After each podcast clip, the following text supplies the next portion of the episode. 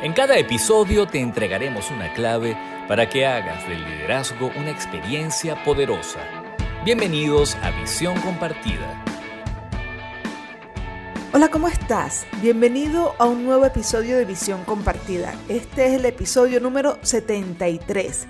Si eres nuevo escuchando este podcast de psicología y liderazgo, te invito a que escuches los capítulos anteriores y si te parece que tiene contenido de valor, si sientes que esta información te ha ayudado, pues entonces compártela, coméntala, síguenos en nuestras redes sociales, ponle like. Te invito entonces a arroba somos Leaderlab, arroba Lucy Galota, tanto en Instagram como en LinkedIn, y allí hay muchísima más información sobre este tema de psicología y liderazgo. Soy Lucía Galote y el tema de hoy es de la contracción a la expansión, la parte 1. Ya luego te diré de qué va la parte 2 de este tema, de la contracción a la expansión. Te recomiendo que escuches y hagas el ejercicio del episodio 70 de la escasez a la abundancia y vuelvas a escuchar o escuches por primera vez el episodio 39, Libérate de tus creencias como complemento a este tema de la contracción a la expansión. Antes de comenzar con el tema te quiero hablar de LeaderLab. Nosotros en LeaderLab hemos entendido que hay dos variables importantísimas a la hora de ejercer un liderazgo adecuado y uno es tu propia madurez psicorrelacional y dos, las estrategias de liderazgo que son efectivas y que se tienen que saber aplicar en el momento adecuado.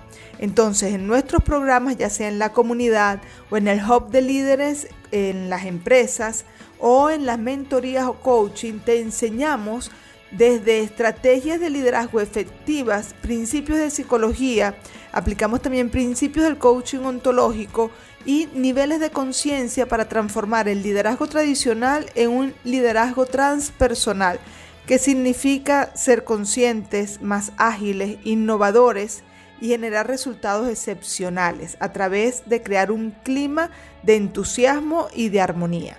Entonces te invito, como te dije antes, a que vayas a nuestras redes sociales, tanto en LinkedIn como en Instagram, arroba Lucy Galota, arroba Somos para que amplíes esta información que te estoy ofreciendo aquí, para que además veas nuestros contenidos. Entonces, bueno, estás invitadísimo a nuestras redes sociales. Y ahora sí, comencemos con el tema. Las personas tienden a creer que su identidad la define lo que piensan, es decir, sus creencias, su mente, lo que sienten, sus emociones, y lo que hacen, es decir, su comportamiento y actitudes, y también lo que tienen, es decir, sus propiedades. Cuando la identidad está posada en los objetos, entiéndase pensamientos, emociones, conducta o pertenencias, es decir, la identidad está enfocada en lo que está manifiesto, la experiencia interna es de contracción, porque los objetos, pensamientos, emociones, comportamientos o pertenencias son limitados y perecederos. Las personas experimentan pequeñas o grandes muertes constantemente. ¿Por qué? Bueno, porque la vida es un ir y venir, eh, ganancias y pérdidas, movimiento, dinamismo, y frente a cada cambio o modificación que sucede en alguno de estos objetos en donde tú has posado tu identidad, y que además la, mente lo ha juzgado como bueno o como malo, cuando este objeto que tú has identificado como bueno y que define tu identidad desaparece, pues allí experimentas una pérdida, una muerte, un duelo. Entonces, la sensación de contracción viene de tres grandes ingredientes. Uno, estás identificado o estás definiendo quién tú eres a través de los objetos, pensamientos, emociones, acciones o pertenencias. Dos, esos objetos están en constante cambio, crecen, decrecen, nacen, mueren, se transforman. El cambio no para y tu identidad está colocada en eso que nunca para, en eso que está naciendo y muriendo y que todo el tiempo está transformándose, eso que es limitado y perecedero. Y tres, la mente está juzgando todo el tiempo como bueno o malo esos movimientos y cambios. Tu experiencia interna estará bamboleándose con los juicios de la mente. En un momento te estarás sintiendo feliz porque juzgas algo como bueno Y luego esa felicidad estará condicionada a que eso que piensas que es bueno se mantenga así o estará guindando de un hilo eh, en la suerte de que la mente no vaya a cambiar de idea de que eso que piensa que es bueno, ahora entonces lo juzgue como malo. Entonces lo que antes era felicidad, ahora va a ser dolor. Entonces, estos tres ingredientes de alguna forma llevan la experiencia interna a una sensación de contracción. Después de los imperdonables del liderazgo, voy a seguir ampliando este tema. ¿Quieres saber los errores más frecuentes de los líderes en las empresas? Escucha con atención los imperdonables del liderazgo.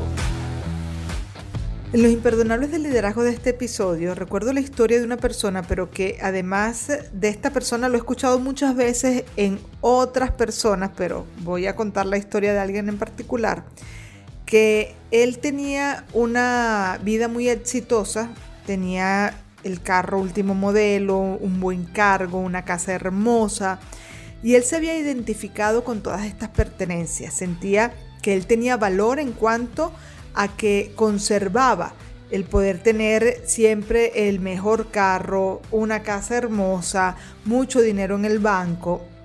Y él hizo un cambio de vida, tomó una decisión de irse de su ciudad natal a otra ciudad. Pero en esta ciudad no le fue tan bien, entonces él fue perdiendo todas estas pertenencias. Ya no tenía el carro último modelo, tenía más bien un carrito allí que, que bueno, le servía para llevarlo y traerlo, pero no para tener estatus ya no tenía la casa hermosa y no tenía dinero. Y él se rehusaba a ir a su ciudad natal porque no quería que lo vieran que había perdido todos estos eh, objetos que le daban estatus.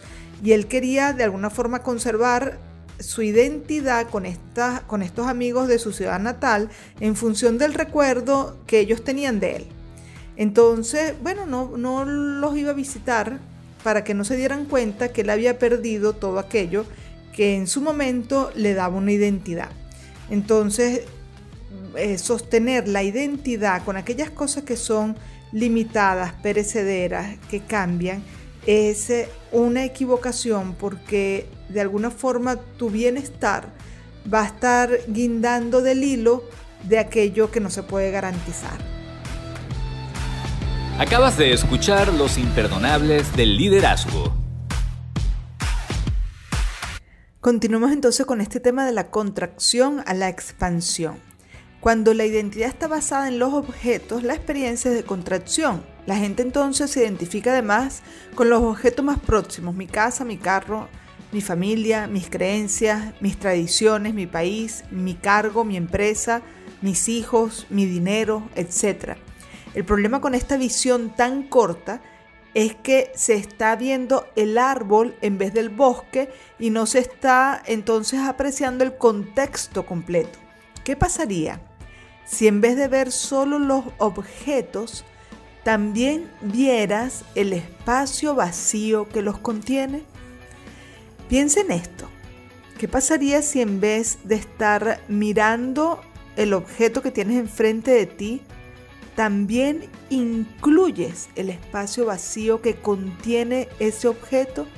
Bueno, los objetos no pudieran existir sin el espacio vacío que los contiene, pero las personas pasan por alto este aspecto de la totalidad. Es decir, miran el espacio, no ven el vacío, sino que solo ven el objeto que está dentro de ese espacio vacío. De hecho, lo que hace a un objeto útil es el espacio vacío que tiene. Por ejemplo, un vaso es útil por el espacio vacío en donde puedes contener el agua, en donde puedes echarle agua. Una casa es útil por el espacio vacío que está en donde las personas pueden moverse o pueden colocar los objetos. Una silla es útil por el espacio vacío que deja para poder sentarte. Y así hay muchísimos ejemplos. Mira a tu alrededor y date cuenta de lo que te estoy diciendo en los objetos que tienes a tu alrededor. Sin embargo, cuando las personas perciben y se identifican, dejan por fuera el espacio vacío y solo ven lo concreto, lo finito, lo efímero, lo que tiene forma y lo que es limitado, aquello que te hace contraer tu identidad. Yo no estoy hablando de filosofía ni de algo abstracto. Me refiero al espacio vacío que ves a tu alrededor, que además es el mismo espacio vacío que está dentro de ti. Ese espacio vacío que todo lo permea y que contiene todo. Es el espacio vacío que está en todos los lugares. Es el que contiene todo el universo, que es infinito, insondable, silencioso, eterno, inmodificable, imperturbable y que no nace ni muere. Cuando tú amplías tu foco de atención de los objetos concretos e incluyes el espacio, de inmediato comienzas a experimentar una sensación de expansión.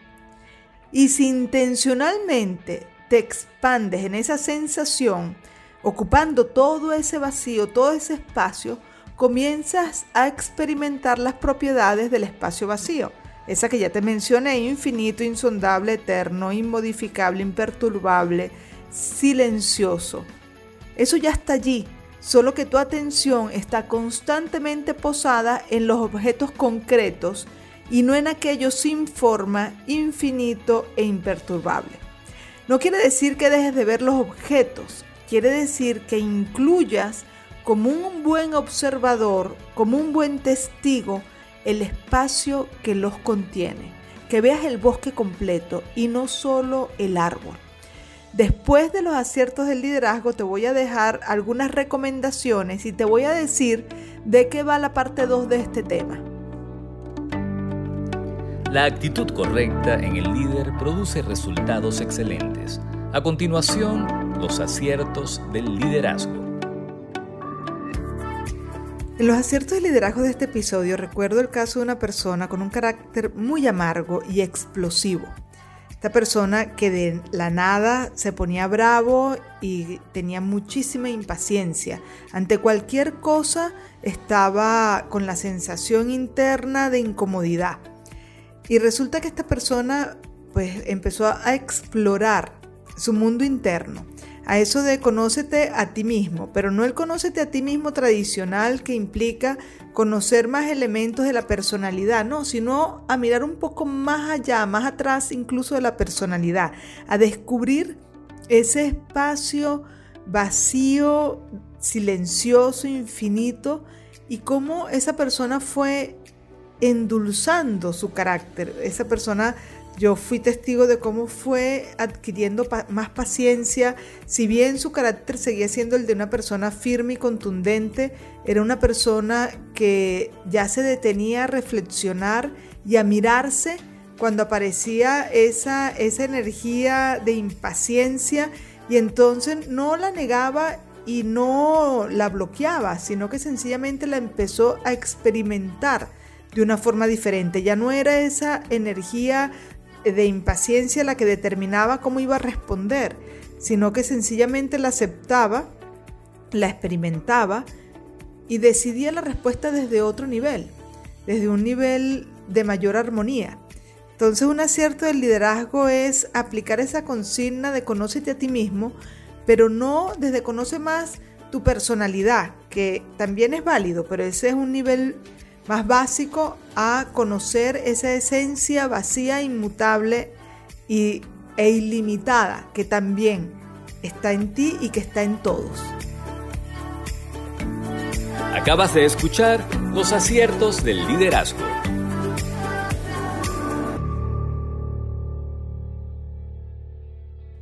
Ya estamos finalizando el episodio 73 de la contracción a la expansión, la primera parte. La segunda parte, que es para la semana que viene, va a ser un ejercicio práctico con una relajación y un ejercicio para experimentar de manera directa la expansión. Así que escucha bien este episodio antes de hacer el próximo episodio 74 y también te recuerdo que vuelvas a escuchar y hacer el ejercicio del episodio 70 y escuches el episodio 39 que te va a servir de complemento para este episodio 73 y para el próximo el 74. Quiero también antes de terminar y de darte unas recomendaciones para que vayas haciendo estos ejercicios hasta la próxima semana que tengamos el nuevo, el nuevo episodio, la segunda parte de este, Quiero agradecer a mi maestro Sergio Noguerón porque con él fue con quien yo pude tener eh, la experiencia directa de la expansión y del cambio de percepción de lo concreto a aquello que no tiene límites y sin forma y que es inmutable y es imperturbable. Entonces, mi agradecimiento, cariño y amor a mi maestro y amigo Sergio Noguerón por sus enseñanzas que han sido para mí claves en este proceso y en esta experiencia directa de la expansión y el vacío. Ok, ahora sí, finalizamos con cinco recomendaciones para que tú puedas ir transitando tu percepción de lo concreto a lo expansivo. Primero, mira a tu alrededor e incluye el espacio mientras observas. Segunda recomendación, no te quedes pegado en los detalles, mira de forma periférica. Tercera recomendación, no te apegues a ningún resultado, sino que acepta las cosas como vienen sin juzgarlas como buenas o malas. Confía en el flujo de la vida. Cuarta, pon tu atención en el contexto global, es decir, en el bosque y no en el contenido, no en un árbol en concreto. 5. No le des importancia al contenido de la mente. No toques los pensamientos, déjalos pasar. No le des tanta importancia. Quizás esta fue la recomendación que para mí resultó más útil en la enseñanza de Sergio en hace ya varios años y él me decía no toques la ignorancia y no toques la ignorancia es no te vayas detrás de los pensamientos, no toques los pensamientos, déjalos pasar, no los toques. Entonces te dejo estas cinco recomendaciones y nos vemos la próxima semana o nos escuchamos la próxima semana con el ejercicio de relajación y de expansión. Así que espero si este episodio te gustó, espero que te haya gustado, ponle like, coméntalo, compártelo y desde ya te espero en el próximo episodio 74. Que estés muy bien. Chao, chao.